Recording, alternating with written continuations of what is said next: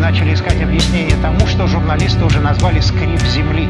Представитель Международной академии геологических проблем профессор Мартин Стенвелл высказал предположение, что странные звуки могут быть связаны с предстоящей сменой магнитных полюсов Земли.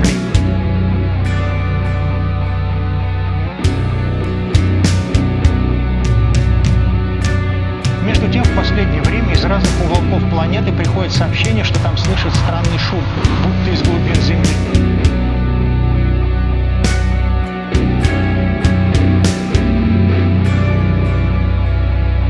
Uh, emergency officials in Lower Bucks County have also received numerous calls about a large boom and uh, the ground shaking. But it really got the attention of a lot of people.